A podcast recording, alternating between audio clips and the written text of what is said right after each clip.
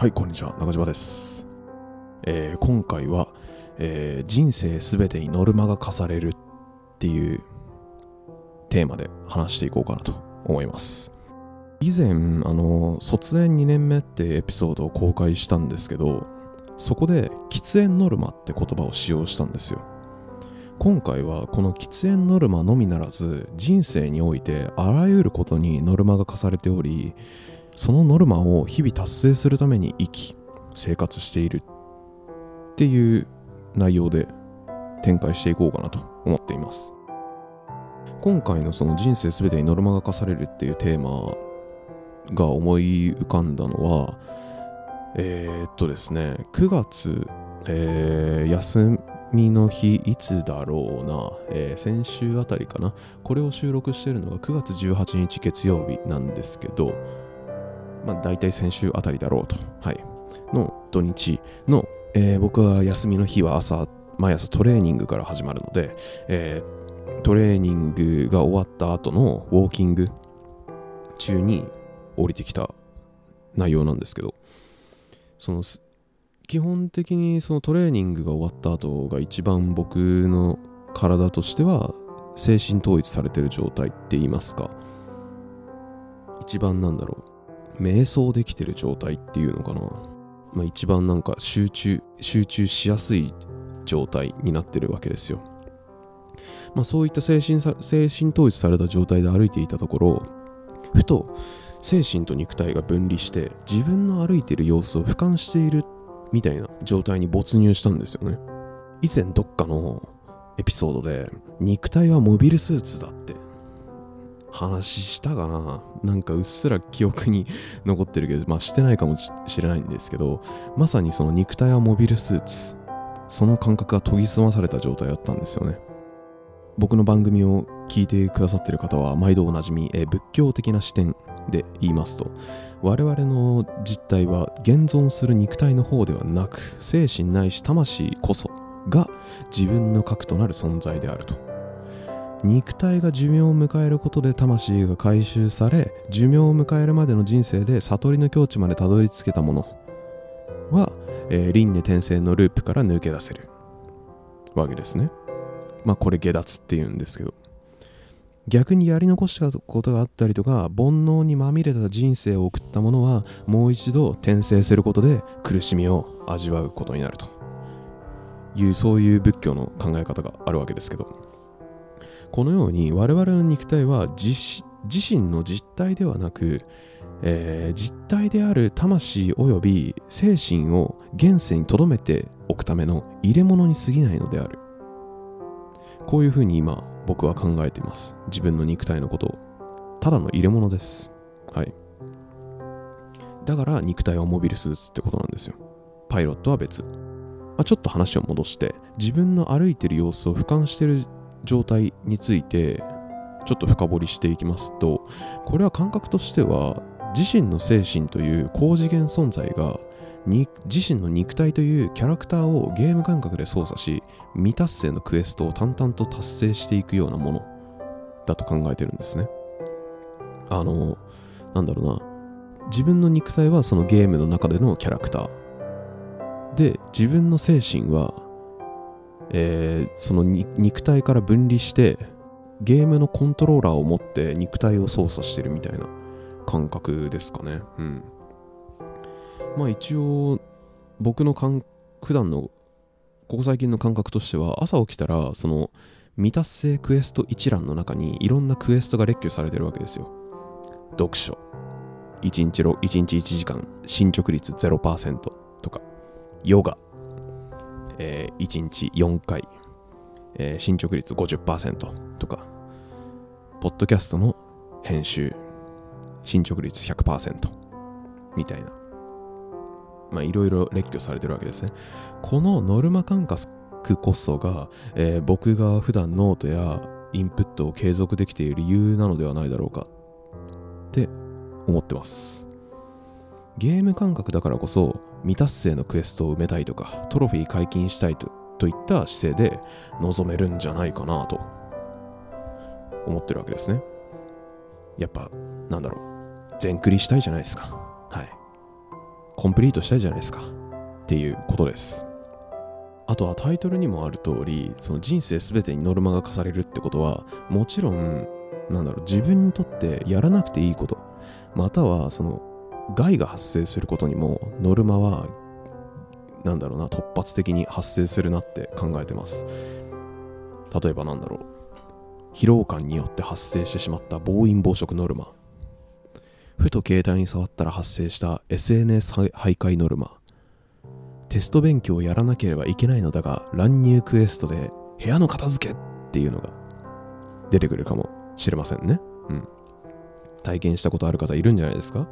テスト勉強中の部屋の模様替えとか片付け。僕はそうあいにく体験したことがないから気持ちはよくわかんないんですけど。うん。えー、まあこれらのクエストがキークエストで、まあ、キークエスト、うん、なんだろうな、モンハンやったことない人だったらキークエストって言ってもわかん、わ、伝わるかな？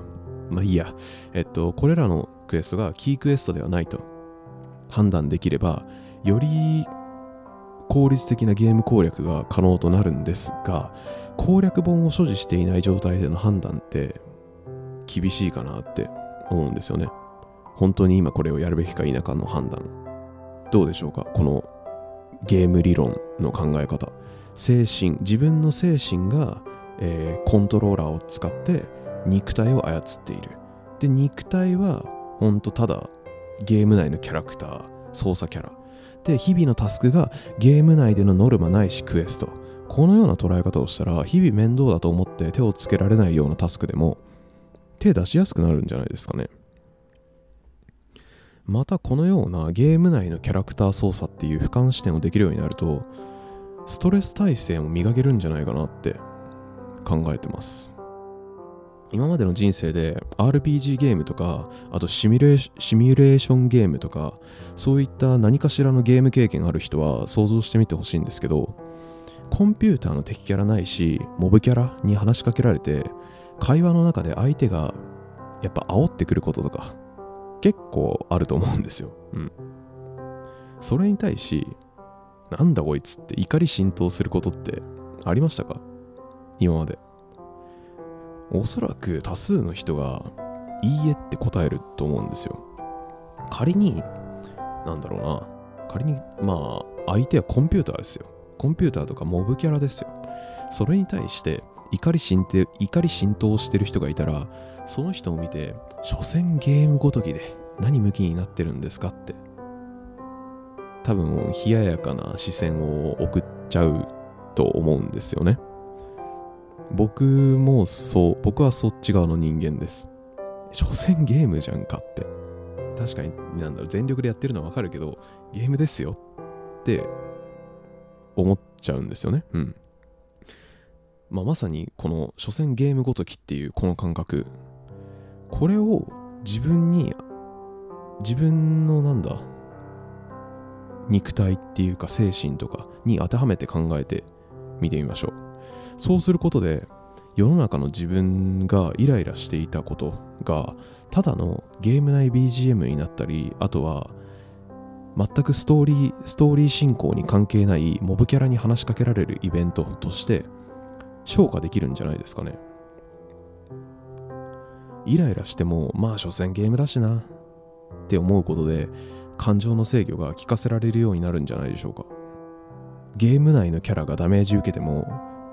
実際現実世界の自分ってダメージ食らわないじゃないですか。それと同じだと思うんですよね。ゲーム内のモブキャラにいくら煽られようがゲーム内のキャ操作してるキャラクターが毒状態とかやけど状態とかそういった状態異常になろうが現実現実世界の操作してる自分からしたら関係ないことじゃないですか。あなんかやられてんなぐらいにしか思わないじゃないですか。そういうそういう風に捉えることができたらだいぶ生活しやすくなるんじゃないかなって思って僕も今現在まさに実践中です。仕事中とかまさに。あとは外歩く時とか。僕はその外界の刺激を結構敏感に受け取ってしまう人間なのでもうほんと意識して俯瞰視点に入って僕は今、えー、なんだゲームのキャラクターを操作してるだけだと。えーこれはシミュレーションゲームだって。えっ、と、たまごっちのプチプチお店っちって皆さんどうですか？と僕と同世代の25歳の人とか、懐かしいってなってますか？たまごっちのプチプチお店っちやってる感覚なんですよ。僕の普段の仕事してる時の頭の中って。うん。そうやってストレス対処をしてるわけですね。はい。ということで今回は、えー人生ノルマ理論から、えーゲームゲーム思考による処世術みたいな派生の話をしてきました。もしね、あの僕と同じくその外界の刺激とか結構敏感に受け取っちゃって一人で勝手にイライラしちゃうとかストレス感じちゃってるなっていう人がいたら、まあ、こういうこういうなんだろうな怒りやすい人だったら多分アンガーマネジメントについてネットで調べたことある人いると思うんですよ。でそこでもうやっぱ僕も調べましたけどやっぱじ怒ってる自分を冷静に見つめ直そうとか書いてあるんですけどそんなんできないんですよね。怒っちゃってるんだから感情的になってるんだからさって。人間感情を無理やり抑え込むのって結構大変ですから冷静に見つめ直すってなんだよってずっと思ってたんですけど俯瞰してみようとかどうやんだよって思ってましたけどこのゲーム理論で考えたら結構俯瞰しやすくなりました僕は。うん。肉体はゲーム内のキャラクター精神はそれを、えー肉体を操っているコントローラーを使って操っているプレイヤー。そのように分離して考えられたら日々のストレスとかやるべきことに対しても割とストレスなく挑めるのではないでしょうかという話で。今回は終わろうと思います、えー聞いていただきありがとうございました。それではまた。